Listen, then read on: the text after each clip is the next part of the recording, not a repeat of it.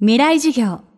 この番組はオーケストレーティング・ア・ブライター・ワールド NEC がお送りします。未来授業木曜日チャプター未来授業今週の講師は国立科学博物館人類史研究グループ長海部陽介さん。化石などを通しておよそ200万年にわたるアジアの人類史を研究する人類進化学者です古代の人々が残した尽きることのない謎について今週はさまざまな視点で海部さんに語っていただきましたが最後はラスコーテンの見どころと2万年前の人類が描き上げた芸術の味わい方を伺います。未来授業4時間目テーマはクロマニオン目線で妄想しよう。人間の共通性っていうことをちょっと考えてみたいんですけれど。僕らは世界中の人たちは今言葉をしゃべるし芸術持ってるし音楽もやるしっていうのは共通性ですねじゃあこれいつからあったんだろうって考えます世界中の人たちが持ってるってことは一番シンプルな説明っていうのは共通祖先がそれ持ってるってことを考えると一番シンプルになるんです話が。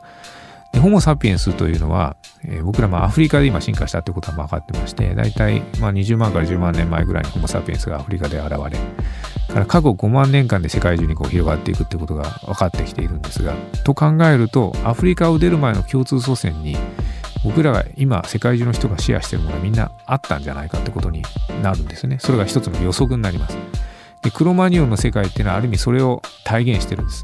アフリカからヨーロッパに出ていった移民が実はクロマニオン人なんですけどホモ・サピエンスの。で彼らは見事にそういう芸術っていうことをやっている。で同じように、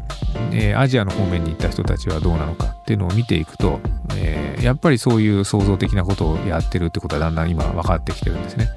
まあ、そういったこう人間の共通性の根っこっていうのは見えてきます。それからその過程の中に実は文化の多様化っていうのが起きるんだってことも見えてきます。今世界中に多様な文化がありますがホモ・サピエンスがアフリカで誕生した時にはこれは集団が一つの集団であり一つの文化だったわけですね。それがなぜ多様になったのかっていうのはこう拡散の過程の中に、隠されてるわけで、えー、そういったことをつぶさに見ていくことによって僕らがどうして多様なの文化を持ってるのかっていうのは分かる。と同時にですね多様な文化があるのはいいことだ。あるいはその文化的な違う文化はみんな大事なんだってことを言いますけどなんでそうなのか。答えられないですよね。ただそれだけ考えてると。だけどこれをルーツまで遡って見ていった時にどうして多様性が生まれるのかって見えてきますのでどうしてそういう多様性が生まれたのかっていうのが見えてきたところで初めて、え僕らが共有してることの意味っていうのは理解できるんだと思うんですね。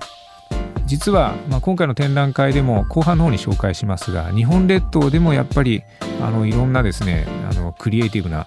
ことが縄文時代の前の旧石時代に行われてるんですね。でまあ僕らが今やっているその琉球列島で実験公開をやるっていうプロジェクトがあるんですが、まあ、それもその一つです。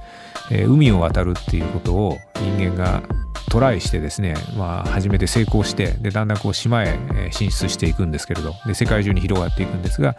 まあ、日本列島では実はそういうことの舞台になっていた。日本列島に来る時に海を渡るってことがなされていた、まあ、実はヨーロッパでは地中海に進出してないのでその頃。クロマニオン人は海に行ってないんですけれどまあ、そういったあの世界の場所によって違うことが行われてるんですね。ですがまあみんな根っこは一緒です。やっぱり創造性があって、えー、新しいことをやろうという多分そういう気概もある僕らホモ・サピエンスが世界のあちこちでいろんな新しいものを開拓している歴史、まあ、その一コマとしてこのクロマニオンの世界っていうのを楽しんでいただきたいなと思います。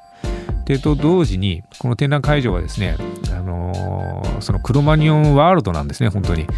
でそれを、あのー、いろいろ皆さんなりにこう妄想してですね、あの解釈、えー、していただきたいなと思います。まあ、僕ら研究者自身もそういうことを感じて、えー、それをまあ研究の材料にしてあの発展させていくんですけど、えーまあ、そういったものは体感できます展示になっておりますのでぜひこのねクロマニオンの世界っていうのをこう体感して彼らの世界っていうのをいろいろ想像していただきたいなっていうふうにそんなふうに思ってます。おしまいに海部さんご自身のクロマニオン目線の妄想も教えていただきました。僕はですねなんで牛が大きいのかっていうのは本当に気になりますね。やたら牛を大きく描くんですね。今回もあの2メートルある巨大な牛あの黒い目牛っていうのがあの来るんですけれどそれに対して馬は小さいんですよね。どうしてこういう描き方するのかっていうのはわからないんですけれど、まあ、やっぱり牛に特別な存在が感があったんでしょうね。と同時にでも馬もたくさん出てきていろんなあの動作をしてますので。馬も大事じゃないというわけじゃない。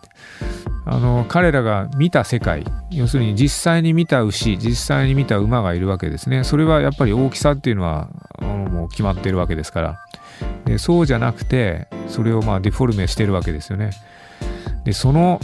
彼らがそうしてることを想像するのがちょっと楽しいですね、えー、なんでやるのかわからないんだけれどデフォルメするっていう行為がですねこう親近感も感じる一方で、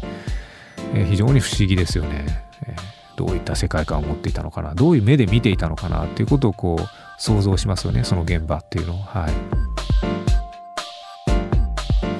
未来授業。今週の講師は国立科学博物館人類史研究グループ長海部陽介さん。今日のテーマはクロマニオン目線で妄想しようでした。特別展世界遺産ラスコー展。クロマニオン人が残した洞窟壁画は上野の国立科学博物館で来年2月19日まで開催されています。